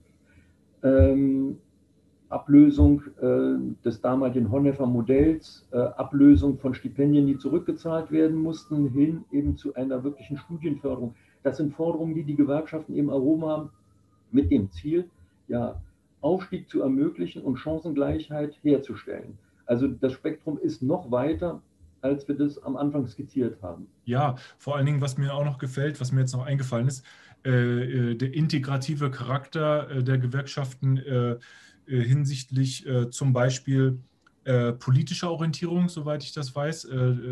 ich glaube, die Denke ist, wir sind alles Arbeitnehmer, wir haben bestimmte gemeinsame Interessen und da macht es keinen Sinn, ähm, praktisch politisch oder auch, weiß ich nicht, religiös äh, oder national teilweise ähm, uns zu splitten, sondern äh, es ist besser, wenn wir da uns integrieren, dann sind wir stärker. Und also diesen integrativen Charakter, äh, der ist, denke ich mal, auch ähm, ein, ein, eine Eigenschaft der Gewerkschaften, der gewerkschaftlichen Werte vielleicht. Mhm. Äh, ohne Zweifel. Das hat aber natürlich auch seine Tücken. Äh, wenn sehr starke parteipolitische Unterschiede, Unterschiede der parteipolitischen Orientierung in einer solchen Großorganisation vertreten sind, dann kann das natürlich auch manchmal zu Lähmung führen. Äh, wenn man sich also nicht auf eine politische Linie einigen kann. Mhm. Ja. Also äh, die Arbeitnehmer, die Mitglied einer Gewerkschaft sind, sind ja nicht alle Sozialdemokraten, sind nicht alles CDU-Leute. Äh, es gibt mit Sicherheit auch ein paar Liberale dazwischen. Ähm, in letzter Zeit wird man allerdings wohl auch feststellen können, wenn man die Gewerkschaftsmitgliedschaft untersucht, dass das Spektrum auch nach rechts äh, durchaus weiter ausgreift. Also unter den Gewerkschaftsmitgliedern wird es, wie in der Arbeitnehmerschaft insgesamt, auch AfD-Anhänger geben, äh, so wie es Anhänger der Linkspartei gibt. Ähm, das macht vermutlich für politische Stellungnahmen es noch nicht schwierig, diesen Spagat zusammenzuhalten, weil äh, es einen Konsens vor allen Dingen in Gewerkschaftsführungen gibt, die AfD nicht als adäquaten politischen, äh, parteipolitischen Partner anzuerkennen. Aber wenn das nun eine größere Zahl wird, dann kann da auch ein Spaltungspotenzial entstehen innerhalb der Gewerkschaften. Also ja. äh, die Integrationskraft ist positiv, solange die Pole, die da zu integrieren sind, nicht zu weit auseinander liegen. Wenn ja. die sich auseinander entwickeln, dann könnte ich mir vorstellen, dann hilft die Klammer der Gewerkschaften eben auch nicht mehr so richtig weiter. Ja, äh, können wir vielleicht nochmal versuchen, ähm, äh, den Kontrast noch stärker zu kriegen, also äh, von dem, was die Gewerkschaften äh, erreicht haben. Und äh, ich, ich denke mal, ähm, man muss ja auch nicht, äh, ich denke mal, die Gewerkschaften sind ja auch kein Selbstzweck, äh, das sehen die wahrscheinlich auch so, nehme ich mal an. Äh, also ich sage das deswegen, weil ähm, soziale Errungenschaften, die jetzt praktisch auf freiwilliger Basis von den Unternehmen erfolgen oder äh, staatlich äh, durchgesetzt werden, äh, und, und im Gegensatz zu gewerkschaftlich, also die jetzt praktisch nicht direkt von der Gewerkschaft kommen, äh, die gehen indirekt wahrscheinlich dann auch wieder letztendlich auf, die, äh, auf das Engagement der Gewerkschaften äh, zurück. Ähm, ähm, Zumindest war es früher ganz offensichtlich. Ja. Eigentlich wollte man, also so wie ich es vorhin erwähnt habe, die bismarckische Sozialpolitik zielte ganz eindeutig und ausdrücklich darauf, der Sozialdemokratie das Wasser abzugraben oder den Wind aus den Segeln zu nehmen. Und betriebliche Sozialpolitik in der Zeit des Kaiserreichs hatte auf jeden Fall auch diese Stoßrichtung, Arbeitnehmer an den, das Unternehmen zu binden. Äh, ob das nun der Werkswohnungsbau ist, wobei man sagen muss, das hat zwei Seiten. Für die Arbeitnehmer war das auch richtig gut. Also diese Werkswohnungen waren ja qualitativ ja. deutlich besser als die Kellerwohnung im vierten Hinterhof. Ja. Äh, also von daher, äh, beide Seiten haben profitiert, aber die Arbeitgeber haben es einerseits aus einem sozial-patriarchalischen Denken gemacht, das ja durchaus ehrenwert sein kann. Aber sie haben es auch gemacht, weil sie sich gesagt haben, das hat auch betrieblichen Nutzen. Ja. Äh, es macht auch Arbeitnehmer friedfertiger, wenn sie mit ihrer Lebenssituation, die sie dem Arbeitgeber zu verdanken haben, auch halbwegs zufrieden sind. Und vielleicht hält es den einen oder anderen dann auch davon ab, in eine Gewerkschaft einzutreten, was äh, im Kaiserreich mit Sicherheit bei vielen Arbeitgebern auch nicht unerwünscht gewesen ist. Äh, angesichts des Ausbaus des Sozialstaats im Zuge der 20er Jahre und dann eben in den 50er, 60er Jahren, würde ich denken, hat der Stellenwert von betrieblicher Sozialpolitik abgenommen. Äh, je mehr Leistungen vom Staat übernommen werden, desto weniger existenziell notwendig ist das, was der Betrieb leistet. Aber eine betriebliche Altersversorgung äh, ist natürlich etwas, was mh, in Zeiten einer Rentenversicherung, mh, deren Finanzierung, ich will ja nicht sagen, auf tönernen Füßen steht, aber die nicht das leisten kann, was man sich vielfach erhofft, wenn man in den Ruhestand geht, da ist die betriebliche Altersversorgung schon ein ganz wichtiger Baustein für die Sicherung des Lebensstandards im Alter. Ja. Ähm, auch wenn es zusätzliche Krankenversorgung gibt. Äh, also von daher es gibt Gesichtspunkte, bei denen betriebliche Sozialpolitik noch immer hochwillkommen ist und mit Sicherheit dazu beiträgt, dass sich Arbeitnehmer in ihrem Betrieb auch wirklich wohlfühlen. Ja, sehr interessant, äh, denke ich mal, ist es, ähm, wenn man sich mal, also wenn man in der Zeit zurückspringt und sich mal äh, die Situation, die Lebenssituation der normalen Bürger, nenne ich es jetzt mal, ähm, der Gesellschaft ähm, anguckt, zum einen in der Zeit des Feudalismus, wo die Mehrheit der Leute äh, Leibeigene waren, Bauern, die äh, praktisch also wesentlich weniger Freiheiten hatten und äh, wesentlich härteres äh, Leben hatten. Äh, ich denke mal, das ist eine Phase, die äh, unbedingt hilfreich ist, mal sich anzugucken. Und die zweite Phase äh, würde ich vorschlagen, ähm, äh, praktisch als das, das, die, die, die große Sozialfrage äh, hochkam, mhm. also in der Industrialisierung, äh, wo es dann praktisch weg vom Land hin in die Stadt, hin in die Fabriken äh, äh ging und äh, dass das Leid und das Not äh, der Arbeiter ähm, zu verstehen und das dann in Kontrast zu setzen zu heute. Ich denke mal, das ist unheimlich hilfreich. Vielleicht sogar, ja, oder, oder in welche Hauptphasen würden Sie die Geschichte der Gewerkschaften teilen, wenn Sie möglichst wenig äh, große Phasen nennen Mhm. Also ich würde denken, da haben Sie völlig recht.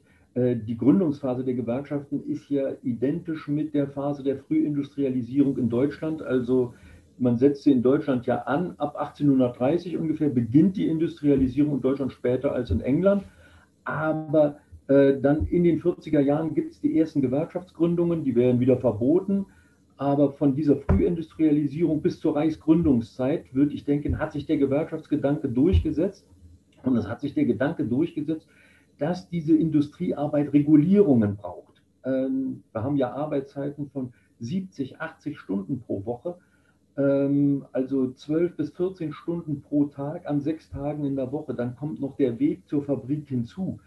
Ähm, die Lohnverhältnisse waren katastrophal, die Wohnverhältnisse genauso schlimm. Und es formiert sich ja nicht nur die Arbeiterbewegung, also die Sozialdemokratie ab den 60er Jahren und die Gewerkschaftsbewegung in den 60er Jahren des 19. Jahrhunderts, sondern die soziale Frage wird ja als soziale Frage auch von christlichen, äh, von den christlichen Kirchen äh, thematisiert. Also äh, Büchern für die evangelischen, äh, Bischof Kettler für die katholischen, die sich damit befassen und so ein Klima schaffen oder unterstützen, in dem klar wird, das ist etwas, was geregelt werden muss, wo man gesetzlich eingreifen muss. Ja wo man diesen Verbänden, die sich da bildet, den Gewerkschaften auch einen rechtlichen Rahmen, eine rechtliche Zuständigkeit überhaupt zu bilden muss. Ja. Also man muss Vereinsgesetze schaffen, die das zulassen, dass sich Arbeitnehmer überhaupt organisieren.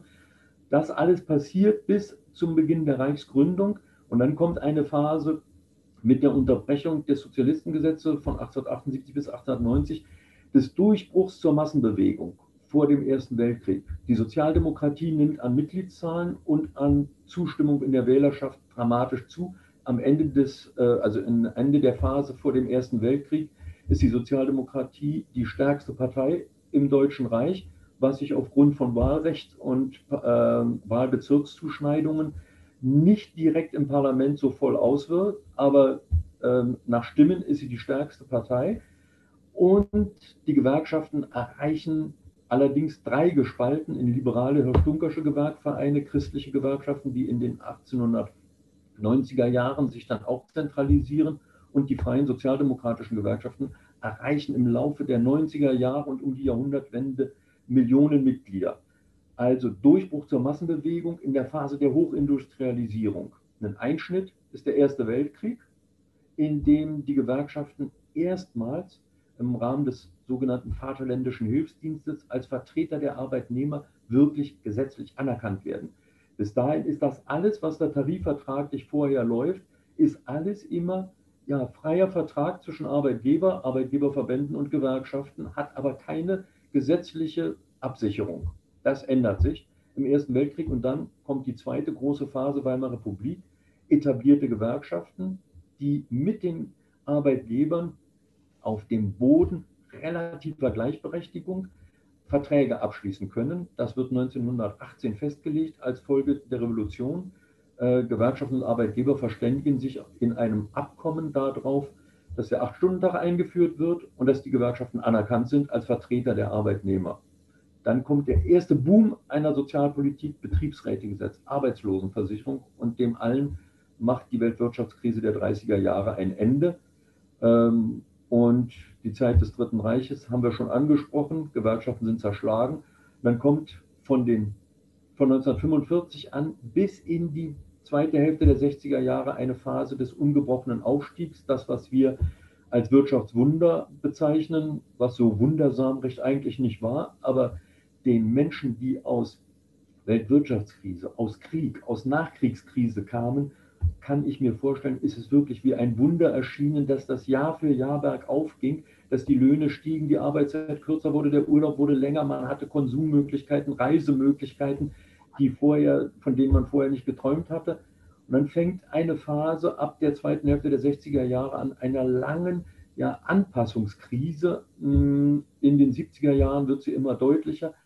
Das, was man sich so vorgestellt hat, dass man durch Deficit-Spending jede Krise vermeiden kann, der Staat greift eben ein, das greift nicht mehr, die Arbeitslosigkeit steigt, wir haben Stagflation.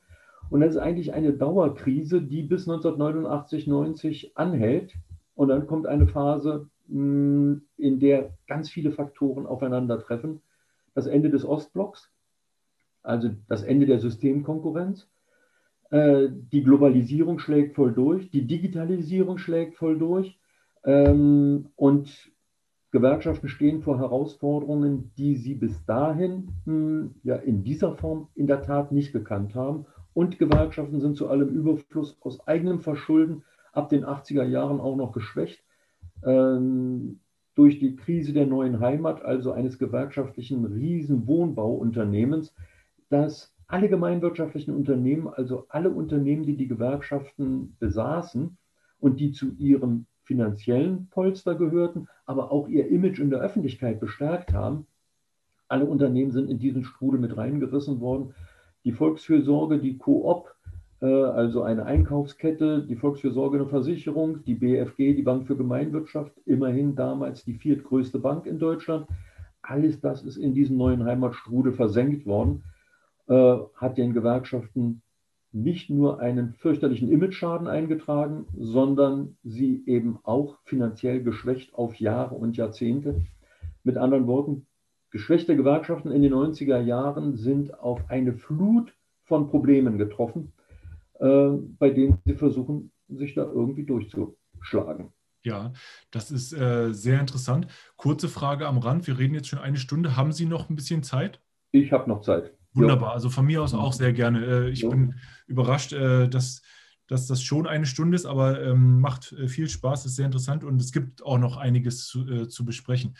Ähm, ja, gerne. Dann machen wir noch weiter. Ähm, was mir eingefallen ist, als Sie das erzählt haben, was Sie gesagt haben. Also ein sehr interessanten Aspekt der Gewerkschaft äh, ist, finde ich, die Selbsthilfe, den, der Aspekt der Selbsthilfe. Also ähm, die äh, Bürger waren äh, in der Ausgangssituation, wenn man das so nennen will, äh, erstmal Leibeigene und ähm, sind dann durch die Industrialisierung in die Städte gekommen und haben da erstmal äh, ein großes Problem gehabt. Äh, geringste Löhne, äh, keine Schutzrechte, wenn man mal zu spät gekommen ist, so wie ich es verstanden habe, ist man schnell rausgeflogen, weil es gab ein Überangebot an äh, Arbeitskräften und die mussten auch alle nur noch äh, ganz ein, relativ einfache Aufgaben vollrichten, äh, weil eben alles schon so äh, arbeitsteilig durchgetaktet war. Deswegen konnte man die Leute einfach ähm, austauschen, weil die nicht großartig was können mussten. Und äh, äh, es gab äh, kaum Wohnungen, die sind alle immer aus dem Land nachgekommen. Das heißt, die haben da äh, in kleinen Wohnungen zu äh, vielen Leuten gewohnt. Äh, ja, also praktisch eine große Notlage hatten die ähm, und waren ja traditionellerweise auch nicht gerade die mächtigsten, also hatten wenig Geld, wahrscheinlich wenig Bildung. Das waren ja auch eigentlich alles Bauern. Das heißt, wahrscheinlich auch kaum qualifiziert äh, äh, grundsätzlich mal für solche Art von Arbeit und hatten da eben dieses große Problem. Und, ähm, und zwar in Massen. Und äh, haben sich dann eben organisiert mit dem Gedanken, so wie ich das verstanden habe, der Selbsthilfe. Die haben gesagt, wie, uns geht es allen schlecht, uns hilft keiner, wir helfen uns selber, indem wir uns organisieren. Und äh, das ist, denke ich mal, ein, äh, ein Wert der Gesell äh, Gewerkschaftskultur, ein Prinzip, das äh, unbedingt heutzutage auch noch ähm, ja, zur Anwendung kommen kann. Und zwar auch, finde ich, kann und soll man da auch ruhig äh, global denken. Also ich meine, überall da, wo Leute in Notlagen sind äh, und es geht anderen Leuten auch noch so, dann könnten die sich wahrscheinlich ähnlich wie die ersten Gewerkschaftler auch ähm, zwecks der Selbsthilfe zusammenschließen und versuchen, ihre Lage zu bessern. Das ist die Hoffnung, dass es auch in anderen Ländern so gelingt. Aber Sie haben schon recht. Also der eigentliche, der eigentlich zu erklärende Punkt ist, dass Menschen in einer gewissen Zahl auf die Idee kommen, sich selber zu organisieren, sich zusammenzuschließen, sich zu solidarisieren und gemeinsam ihre Lebensinteressen zu vertreten. Das ist aufwendig. Das kostet sehr viel Zeit, das kostet Geld. Wenn man sich das vor Augen führt, dass bei den damaligen Arbeitszeiten, dann sind sie noch am Sonntag, äh, an dem ja, das war ja der einzige freie Tag, sind sie zur Agitation eben in andere Orte gefahren, sind abends nach der Arbeit rumgelaufen und haben die Mitgliedsbeiträge kassiert.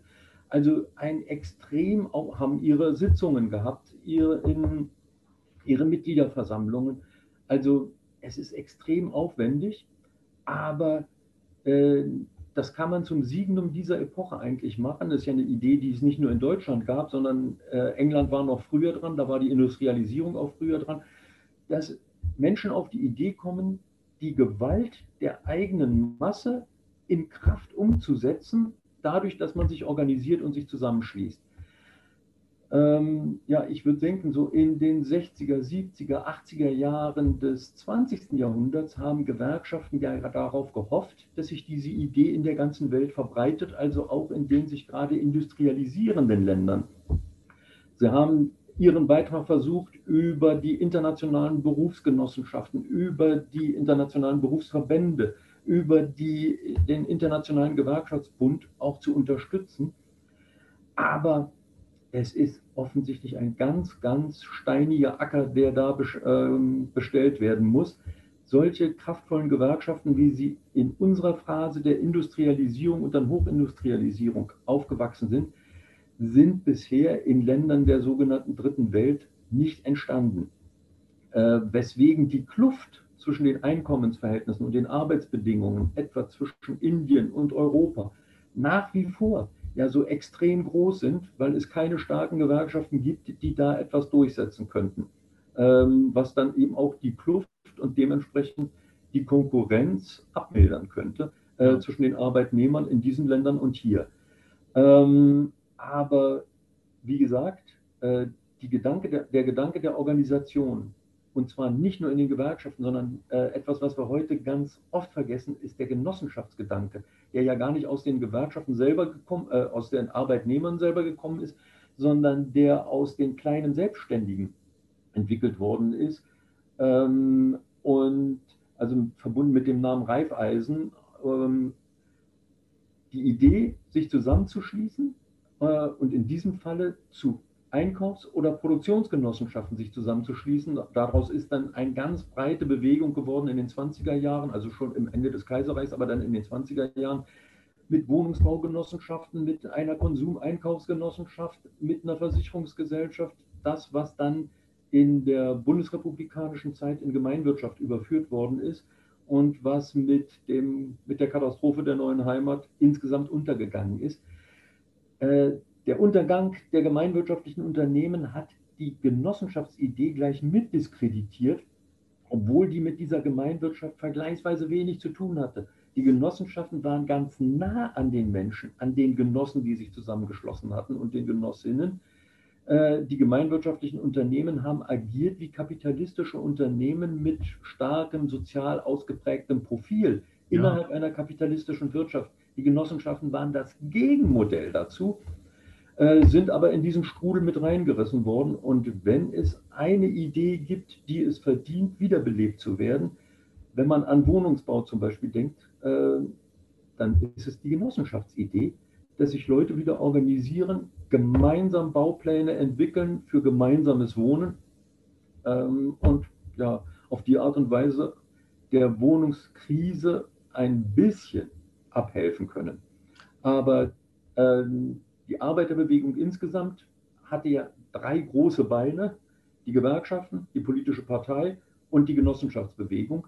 äh, und dem Ganzen unterfütternd eine Arbeiterkulturbewegung, also vom Gesangsverein bis zum Sportverein, vom Fotografenverein bis zur Theatergruppe, von den äh, Funkern bis zum, ich weiß nicht was alles, ähm, was ein Gutteil der Integration in Arbeiterleben äh, und in die Arbeiterbewegung eben auch unterstützt hat. Aber das, die Arbeiterkulturbewegung wird man aus meiner Sicht in dieser Form und diese Entscheidung war ja nach 1945 gefallen, nicht mehr wiederbeleben können und nicht wiederbeleben wollen. Aber die Genossenschaftsbewegung wäre etwas, was es lohnt, sich nochmal genau anzuschauen. Und ein paar einzelne kleine Genossenschaftsbewegungen gibt es ja. Also immer mal wieder in Köln, in Hamburg gibt es kleine Genossenschaften, die eben solche Wohnbauprojekte unternehmen. Also das, das wäre etwas, wo es sich lohnt, nochmal genauer hinzugucken. Unbedingt. Also diesen, äh, das habe ich auch aus Ihrem Buch gelernt, das wusste ich vorher nicht. Äh, ähm, dass, äh, wie Sie gerade gesagt haben, die ersten Schritte der, in Richtung einer Gewerkschaftsgründung gar nicht von den ähm, Arbeitern selber kamen, sondern, so wie ich das verstanden habe, von den Handwerkern eigentlich, mhm. die zum häufig auch dann eben kleine Selbstständige waren. Und die waren ähm, in ihrer Arbeit, in ihrer Kultur insofern gestört, dass die ja normal, also praktisch ein, ihr Produkt äh, durch ihre Handarbeit von, vom Anfang bis zum Ende fertig gemacht haben und dann jetzt praktisch äh, die Industrialisierung und die Arbeitsteilung, äh, die Produktion dieses Teils äh, äh, ja, arbeitsgeteilt haben und äh, diesen Handwerkern dann die Existenzgrundlage auch genommen haben. Ähm, ja, die Tätigkeit entwertet hat. Ne? Wenn, ja. wenn das früher Handwerkskunst war, und dann kommen die Maschinen dazu und dann kommen Tagelöhner, die das äh, in Arbeitsteile in Prozesse zerlegen und ja, die Arbeit ist nichts mehr wert. Ja. Äh, also und, von daher. Diese, was ich da äh, besonders interessant finde, ist eben ähm, praktisch dieser, diese Unternehmen ich weiß nicht, ich würde vielleicht das schon fast unternehmerische Kultur nennen oder wie auch immer man das nennen will, aber ähm, äh, also den Anstoß zur Gründung einer Gewerkschaft kam anscheinend von den kleinen Unternehmern, nenne ich sie jetzt mal. Und ähm, ja, also äh, und äh, ich finde es lohnend an dieser Stelle vielleicht nicht so hart zu denken im Sinne von äh, wir gegen die, also wir Arbeitnehmer gegen die Arbeitgeber, sondern äh, das, also es war ja so, dass anscheinend ein ähm, ein Wert oder ein, äh, eine Verhaltensweise, die aus der Unternehmerschaft kam, dann den äh, überhaupt erst dazu, dazu, geführt hat, dass die Gewerkschaften sich gründen konnten. Und ich denke mal, das ist was, was äh, ich denke mal heutzutage unbedingt auch wieder aufgenommen werden muss, denke ich mal. Äh, also einfach dieser Anspruch ähm, auch für, also zur Selbsthilfe und äh, äh, Strukturen aus dem Nichts heraus neu aufzubauen. Mhm. wenngleich der Sprachgebrauch Unternehmer, glaube ich, bei uns heute Assoziationen weckt, äh, die mit dem Handwerksmeister Mitte des 19. Jahrhunderts äh, nicht so richtig übereinstimmen. Also die Grenze, also mit die ersten, die sich organisiert haben, waren ja die Buchdrucker.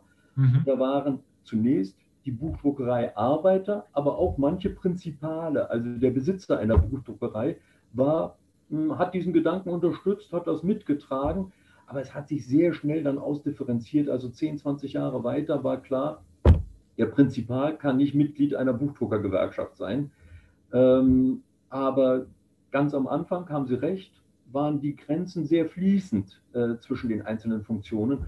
Aber ich könnte es mir schwer vorstellen, dass jemand wie Borsig oder wie Siemens, die da anfingen, ja aus kleinen Fabriken, dann Großunternehmen, ähm, ins Leben zu rufen, dass der sich für die Gewerkschaftsidee hätte erwärmen können. Aber das Karl Marx wiederum, nicht, ne?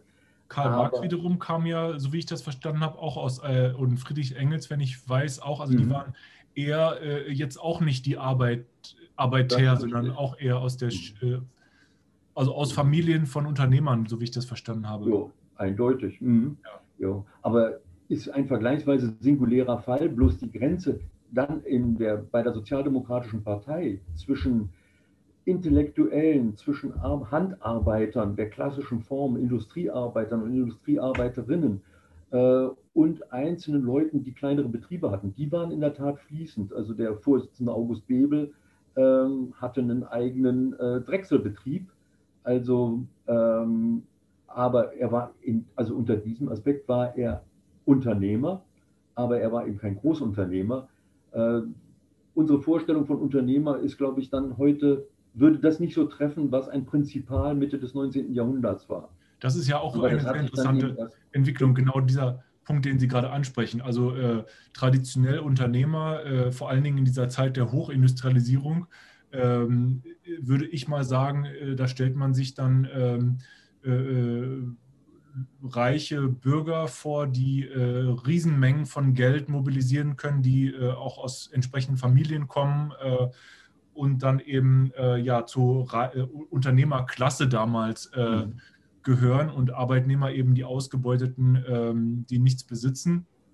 Und heutzutage also zum Beispiel, wenn ich jetzt mich als Unternehmer bezeichne und das tue ich, äh, dann habe ich keine riesen äh, Kapitale, Kapitalmenge. Also ich habe zwar Besitz über Produktionsmittel, aber das ist mein mhm. Laptop. Mhm. Ja, also von daher, da wäre die Grenze dann auch wieder fließend. ja. Oh. ja, das ist total interessant. Okay. Ähm, ja, und ähm, wo wollte ich weiter? Achso, ähm, oder einen anderen sehr interessanten Aspekt war auch der, äh, der Arbeiterbewegung. Ähm, korrigieren Sie mich da gerne, wenn ich das falsch äh, sehe, aber ähm, die Gewerkschaften haben sich ja, also, äh, äh also die drei Gruppen äh, möchte ich mal irgendwie zusammenbringen. Kommunisten, Gewerkschaftler und Nationalsozialisten, weil mhm. äh, erstaunlicherweise scheinen die ja alle ihre Wurzeln in der Arbeiterbewegung zu haben. Also selbst die Nazis waren ja dann letztendlich die äh, NSDAP, äh, Nation, äh, NS, Nationalsozialistisch Deutsche Deutsche Arbeiterpartei, aber ne? also, also das scheint ja praktisch alle diese drei äh, Strömungen, einmal äh, Kommunisten, äh, Nazis, also Faschisten und aber auch die Gewerkschaftler, sind alles unterschiedliche Gruppen, aber scheinen ihre Wurzeln in der Arbeiterbewegung alle zu haben also würde ich bei der NSDAP sagen, recht eigentlich nicht. Die hat ihre Wurzeln im Kleinbürgertum, hat aber mit ihrer Begriffssetzung die erfolgreichen Massenbewegungen der Arbeiterbewegung kopiert. Also sie hat den Begriff des Sozialismus aufgenommen, weil sie sah, die Jungs und Mädchen mit den roten Fahnen der SPD, da gibt es ja viele, äh, und sie hat den Begriff der Arbeiter mit okkupiert, äh, weil sie gesehen hat, da gibt es eine Arbeiterbewegung, aber wenn man sich die Mitgliederentwicklung und die Wähler der NSDAP in der Weimarer Republik anschaut, dann muss man sagen, sie hat einen Kleinbürgerbauch. Also das heißt nicht, äh, dass nicht auch Arbeiter NSDAP gewählt haben oder dass nicht auch Arbeiter Mitglied der NSDAP gewesen sind, dass es nicht in der äh, SA, der Sturmabteilung, äh, nicht auch Arbeiter gegeben hätte. Alles das ist richtig, aber ein Großteil äh, ihrer Mitglieder und Wähler hat sie im Kleinbürgertum und in sich bedroht fühlenden Bürgertum gefunden. Ähm, was man nun allerdings nicht umgekehrt sagen kann, dass sie eine Mittelschichtenpartei gewesen wäre. Das ohne Zweifel nicht. Äh, sie hat eben nennenswerte Potenziale auch in der Arbeiterschaft eröffnet. Aber die Tücke ist die, äh, dass ich sie deswegen noch lange nicht zur Arbeiterbewegung zählen würde, äh, weil sie die emanzipatorischen Ziele die alle Gruppen der Arbeiterbewegung hatten, ja keineswegs unterstützt hat, äh, sondern von Anfang an auf eine völkische Diktatur hinaus wollte und damit äh, sich ja gegen Marxisten, gegen Bolschewisten, also gegen die Kommunisten in brutalster Weise gewandt hat. Äh, und nicht, des, nicht zuletzt deswegen sind ja eben im Frühjahr 1933 Sozialdemokraten und Kommunisten verhaftet worden, die KPD ist als erste verboten worden, die Gewerkschaften sind zerschlagen worden, die SPD ist am 22. Juni verboten worden.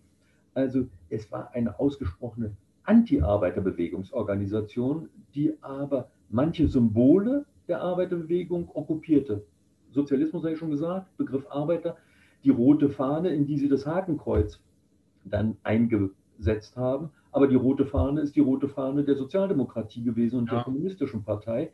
Also äh, dann die Schaffung des 1. Mai, der ja eigentlich der internationale Kampftag der Arbeiterbewegung gewesen ist, für die Erreichung des Acht-Stunden-Tages. Den haben sie zum nationalen Feiertag erhoben, 1933 zum Tag der deutschen Arbeit, hat, haben also den Sinn praktisch umgekehrt äh, oder ihn entleert von seinem internationalen Sinn.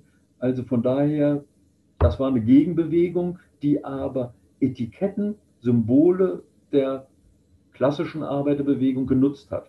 Ja, also ähm, Fakt ist auf jeden Fall, dass sie, äh, dass diese Partei der Nazis äh, das Wort äh, sozial und auch Arbeiter äh, äh, hatten in ihrer Parteibezeichnung. Und äh, also von daher gibt es da gewisse ähm, Überschneidungen, vielleicht zumindest offen, scheint es mir so. und was ich daran interessant finde, ist, wie vielfältig die Strömungen der vielleicht Arbeiterbewegung dann eben auch doch waren. Ähm, weil ich würde schon sagen, dass die Demokratie zum Beispiel äh, schon ziemlich klar auch wahrscheinlich aus der Arbeiterbewegung herausgewachsen ist. Aber ähm, auf der anderen Seite der Kommunismus äh, wahrscheinlich ganz offensichtlich auch äh, von Anfang an. Und äh, in der Sowjetunion zum Beispiel war es ja nicht so sehr demokratisch. Also auf jeden Fall, ich will nur auf die Vielfalt mhm. hinaus. Äh, und oh, sehr, sehr interessantes äh, Feld ähm, um mal praktisch das, diese Unterhaltung abzurunden. Ich, ähm, wie, äh, äh, ich würde gerne die Kurve kriegen zu, ähm, was zum Beispiel die Bürger lernen können von der Art und Weise, wie die Gewerkschaften sich entwickelt haben oder auch heute noch wirken, im Sinne von, was tun die eigentlich und was können wir davon lernen. Und das schlage ich vor, ist eben vor allen Dingen sehe ich äh, ganz stark diesen Aspekt, den ich schon genannt habe, dass sich Leute, die ein Problem haben, dass die äh, nicht unbedingt darauf warten, dass ihnen geholfen wird vom Staat, vom König, vom äh, wem auch immer, sondern dass die sich selbst helfen, dass die zusammenkommen, sich organisieren äh, äh und dann durch was auch immer am Ende kommt dabei raus, dass sie ihre Situation verbessert haben. Ähm, wie machen die das? Wie haben die das gemacht? Wie funktioniert das? Äh, erwischt mich sozusagen etwas verblüfft in, worauf zielt das? Mit anderen Worten, äh, also der Anfang von Gewerkschaftsbewegungen war im Betrieb. Also drei Arbeiter setzen sich zusammen, beklagen sich über die Lohnsituation, fragen andere, informieren sich und haben erstmal angefangen als Streikverein zum Beispiel. Haben gesagt, also das lassen wir uns jetzt nicht gefallen. Defensiver Streik, die Verschärfung der Arbeitsbedingungen oder die Verlängerung der Arbeitszeit. Wir treten in den Streik. Gott. Dann haben, sind sie in den meisten Fällen unterlegen und mussten in Anführungszeichen zu Kreuze kriechen und ihre Arbeit wieder aufnehmen. In einem anderen Betrieb hat es aber geklappt. Äh, und dann hat man gesagt, wir unterstützen uns gegenseitig. Äh, also wir lassen nicht zu, dass Streikbrecher rankommen. Wenn wir streiken, nicht, dass der Arbeitgeber sagen kann, ja, dann suchen wir eben andere. Äh, dass also wir uns zusammenschließen und sagen, machen wir nicht. Wenn ihr streikt, bleiben wir weg. Äh, dann hat man festgestellt, das Risiko eines solchen lokalen Streiks oder betrieblichen Streiks ist ja enorm groß für die Organisation, wenn man Streikunterstützung bezahlt. Also müssen wir das Risiko verringern, dadurch, dass wir mehrere Vereine zusammenschließen an mehreren Orten. Das lief zunächst immer alles berufsgruppenmäßig. Also die Maurer unter sich, äh, die Metallhandwerker, die Dreher unter sich, die Glacé-Handschuhanmacher unter sich äh, haben für ihre Bereiche zunächst eben lokale betriebliche Kleinstorganisationen geschaffen. Die sind in der Region und dann eben reichsweit zusammengetreten und haben sich zusammengeschlossen. Und in den 90er Jahren, zu Beginn der 90er Jahre, haben sie gesagt, es wäre doch noch viel besser, wir schließen uns alle in einem Dachverband zusammen, der unsere politischen Interessen gegenüber dem Reichstag, den politischen Parteien, gegenüber der Regierung vertreten kann. Also es ist ein ganz langer Prozess, mhm. der wächst aus beruflichen, betrieblichen Identitäten, aus ganz kleinen Gruppen, die gemerkt haben, wir können zwar vielleicht mit unserem Arbeitgeber was durch oder bei unserem Arbeitgeber was durchsetzen, aber wir können nicht für das Gewerbe was durchsetzen. Äh, daraus sind die entstanden und haben sich zusammengeschlossen und haben diesen Weg gefunden. Aber wenn Sie sagen, was können wir noch aus der Entwicklung lernen, dann ist es, dass es eben keine uneingeschränkte Erfolgsgeschichte ist. Dass es Rückschläge, immer wieder schwere Rückschläge gibt, die mal aufgrund von wirtschaftlichen Veränderungen, Weltwirtschaftskrise 1930 folgende, äh, die aber eben auch aufgrund veränderter politischer Bedingungen Erster Weltkrieg, äh, Machtübernahme, Machtübertragung an die Nationalsozialisten eintreten. Also mit anderen Worten, dass auch politische Veränderungen ganz schwere Einschnitte bedeuten und dass jeder, sozialen, jeder soziale Erfolg immer wieder damit erhalten bleibt und vielleicht dann auch ausgebaut werden kann, dass er immer wieder aufs Neue bestätigt und erkämpft werden muss. Das ja. also nicht selbstverständlich ist, was man mal erreicht hat. Ähm, unter dem Druck von Globalisierung, wie wir sie im Moment erleben, und Digitalisierung, ähm, wird auch Arbeit entwertet.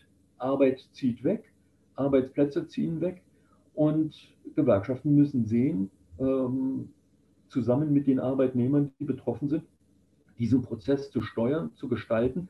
Aufhalten werden sie ihn nicht können. Aber sie müssen sehen, dass man das Beste für die betroffenen Arbeitnehmer eben dabei rausholt. Ja, ich äh, würde sagen, vielleicht könnte man diesen Prozess, also äh, zweiteilen zumindest mal. Äh, das eine, würde ich sagen, ist, äh, dass man die gemeinsamen Interessen mal auf den Punkt bringt, äh, was wahrscheinlich schon unheimlich schwer ist und vielleicht auch der Grund, warum die Gewerkschaften erst dann entstanden sind, als sie entstanden sind. Ähm,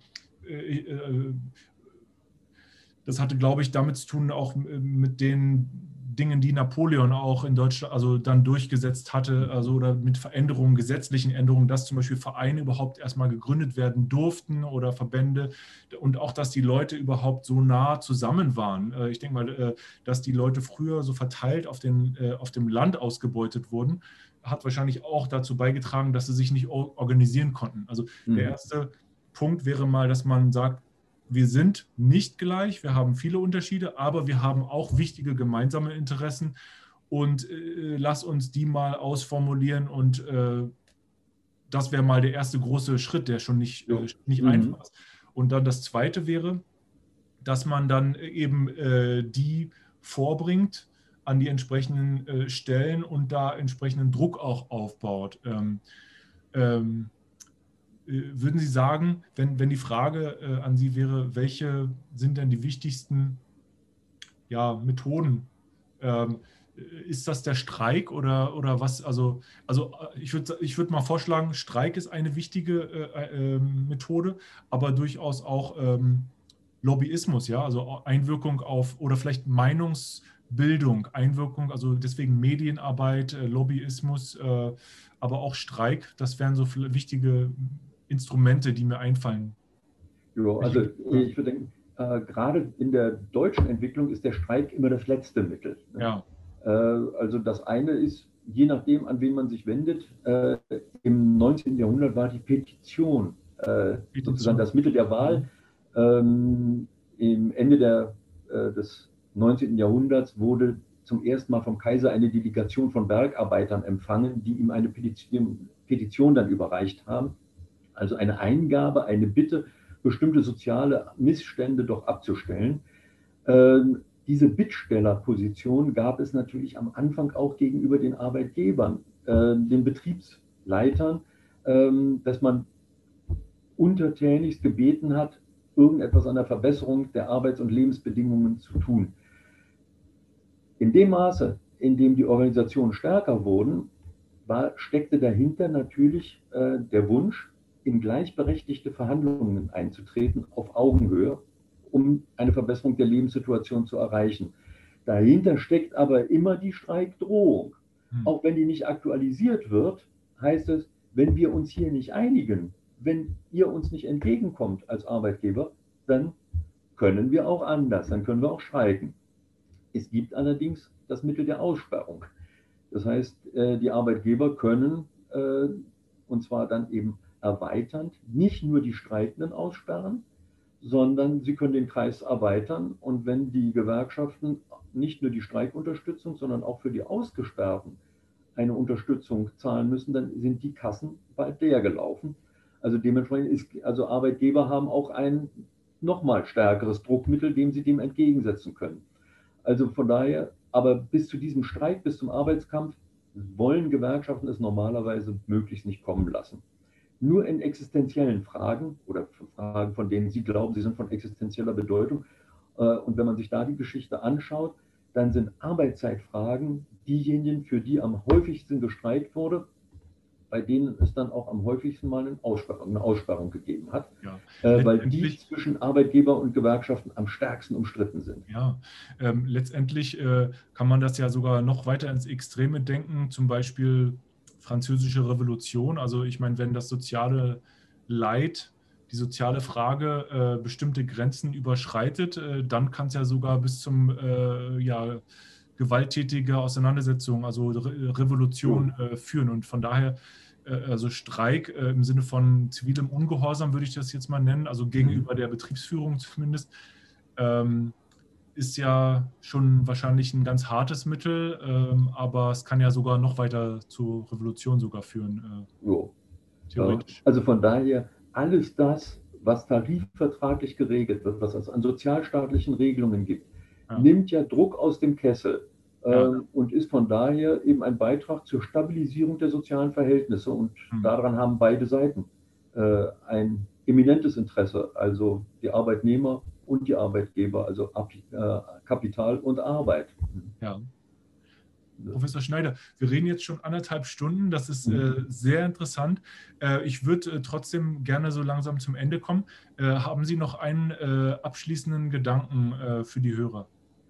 Also das, was ich eben schon mal formuliert habe, ist für mich eigentlich die zentrale Lehre aus der Geschichte der Gewerkschaften, dass nichts, was erreicht wird, für immer erreicht ist, äh, sondern dass alle sozialen Errungenschaften, alle sozialen Verbesserungen, auch die Stabilisierung von Demokratie, zu der Gewerkschaften ja einen wichtigen Beitrag geleistet haben, dass auch dies immer nur gesichert werden kann, wenn man auf der Hut ist, wenn man wachsam ist und wenn sich die Kräfte der Zivilgesellschaft in der Verteidigung einer liberalen Demokratie dann auch wirklich bündeln. Äh, und das würde ich denken, ist eine der Lehren auch aus der Gewerkschaftsgeschichte. Gewerkschaften alleine wären nicht stark genug, weder den Beginn eines Krieges wie des Ersten Weltkrieges zu verhindern und auch nicht die Aufrichtung der Diktatur ähm, der Nationalsozialisten zu verhindern, sondern sie brauchen den Konnex, die Verbindung zu anderen gesellschaftlichen Kräften und die reichen eben von den Kirchen bis zu neuen sozialen Bewegungen, von politischen Parteien bis hin zu den organisierten Gruppen auch der Arbeitgeber, äh, vor allen Dingen der medialen Unterstützung auch. Äh, also von daher, Gewerkschaften müssen eingebunden sein in ein Geflecht äh, von Kräften, die bereit sind, unsere sozialen Errungenschaften zu verteidigen und zu erhalten und auch unsere Demokratie zu sichern zu erhalten und gegebenenfalls zu verteidigen. Vielleicht allerletzte Frage. Mhm. Wenn man ähm, diese Prinzipien der Gewerkschaft ähm, auf das Problem des Klimawandels vielleicht übertragen wollen würde, ähm, was wäre denn ein erster Schritt äh, äh, auf diesem Weg? Ich würde denken, äh, dass also was Gewerkschaften als Vertreter von Arbeitnehmerinteressen versuchen zu leisten, ist, den Klimawandel beschleunigt zur Kenntnis zu nehmen und diesen Klimawandel auch zu verlangsamen und ganz womöglich aufzuhalten, aber unter Berücksichtigung von den Interessen der Arbeitnehmer, die davon direkt betroffen sind. Und solche Pläne wie der Ausstieg aus der Braunkohle in einem Zeitraum von 15 Jahren, äh, das ist sicherlich genau ein Konzept, das Gewerkschaften vertreten und mittragen können. Mit anderen Worten, stufenweise Umsetzung der Klimaziele, die ambitionierter sein können. Und ich glaube, dazu würden sich Gewerkschaften im Laufe der nächsten Jahre auch immer weiter durchringen, dass es eben nicht bei 2040 bleibt, sondern dass man sagt, nach Möglichkeit 2035 und so weiter. Also Anpassung an die Notwendigkeiten des Klimawandels und des Abwendens der dadurch heraufbeschworenen katastrophalen Folgen, aber unter Wahrung und Flankierung der Interessen derjenigen, die davon sozial sehr direkt betroffen sind. Herr äh, Professor Schneider, vielen Dank für das Gespräch. Bitte, bitte. Dann vielen Dank für die Möglichkeit, mit Ihnen über die Gewerkschaften zu plaudern und Ihnen weiter viel Erfolg. Vielen Dank, Professor Schneider. Okay, bis dann. Tschüss. Tschö. Das war der Podcast Interessen durchsetzen was wir von Gewerkschaften lernen können. Hast du Fragen zum Thema? Was sind deine Ideen? Schick mir gerne eine Nachricht.